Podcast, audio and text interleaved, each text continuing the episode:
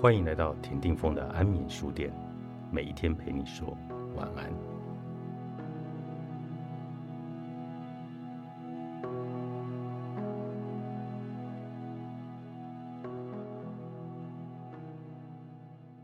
你是否遇过一种朋友？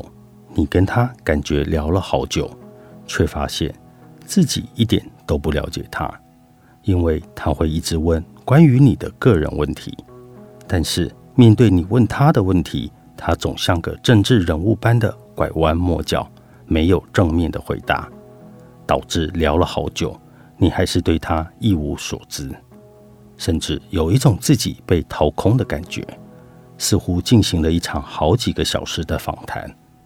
你是否遇过一种朋友，他听到你的成功，第一句话不是恭喜你，而是说：“好好哦，你的运气就是比较好。”家里给的资源就是比较多，你就是比较有手段，比较会讲话，也就是他不是真心为你感到开心，甚至会认为你的成功和收获都是别人的功劳，他看不到你的努力，甚至嫉妒起你，因为他不喜欢你过得比他还要好。你是否遇过一种朋友，你跟他聊天时，他总是简单的回答。是哦，你想太多了啦。然后话锋一转，开始讲自己想讲的内容。也就是说，他不想听你的分享，他只想讲他想讲的。聚会结束后，发现自己比聚餐前还更闷了，可能是接收了对方很多的负面情绪，或是压抑了自己本来的负面情绪，完全无法抒发。你是否遇过一种朋友？他经常不经意的批判着你，而听着听着，你也跟着讨厌起自己了，觉得自己很差劲，甚至不小心耳闻，这位朋友时常在你的背后说你的不是。当有人在讲你坏话时，这个朋友从来不会跳出来帮你说话，甚至还会附和对方。你是否遇过一种朋友，他评论你的各种行为和反应？甚至嫉妒你的上进，嘲讽你的努力。每一次跟他见面聊天后，都更加怀疑自己的价值。你是否遇过一种朋友，他希望能够绑住你，不希望你跟其他人有互动。他很喜欢画圈圈，好圈住你跟他，让你相信圈圈外的世界很糟、很可怕，让你离不开他。也无法追求自己的理想，让自己进步。你是否遇过一种朋友，他总是让你感到罪恶感，让你感觉到自己永远欠他一份情，然后要求你做一些事情，像是我对你这么好，你怎么可以不来参加我的生日派对呢？我们不是姐妹吗？你怎么可以不出来一起吃顿饭呢？当你有遇到以上任何一个状况，那你的朋友可能是有毒的。当你身边都是这种有毒性的朋友，你也可能会被影响，于是开始讨厌了自己，没有自信。这个时候，能够成为你真正朋友的人也不敢靠近你。因此，陷在这些坏朋友的泥沼中。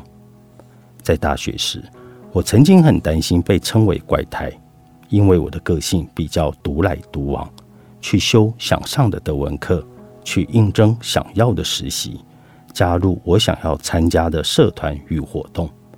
我有一点羡慕其他人有姐妹的感觉，所以一次因缘际会下，加入了一个由几位女生组成的小聚会。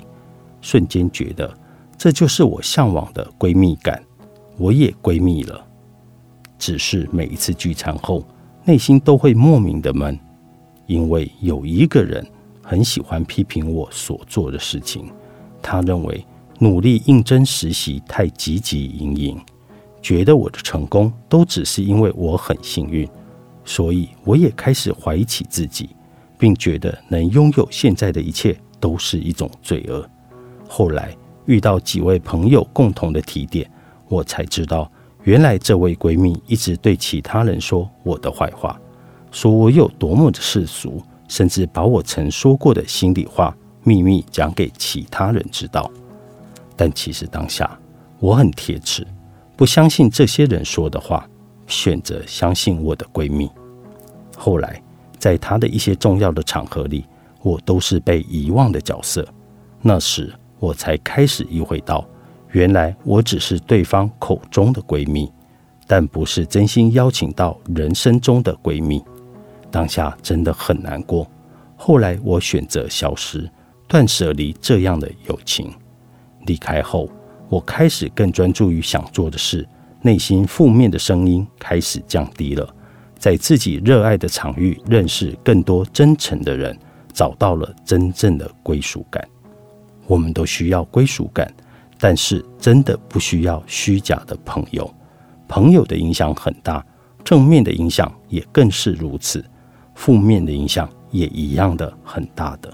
当你彷徨无措的时候，真正的朋友会无条件的支持你，即使久久才联络一次，只要想起他，你就会觉得没有那么孤独。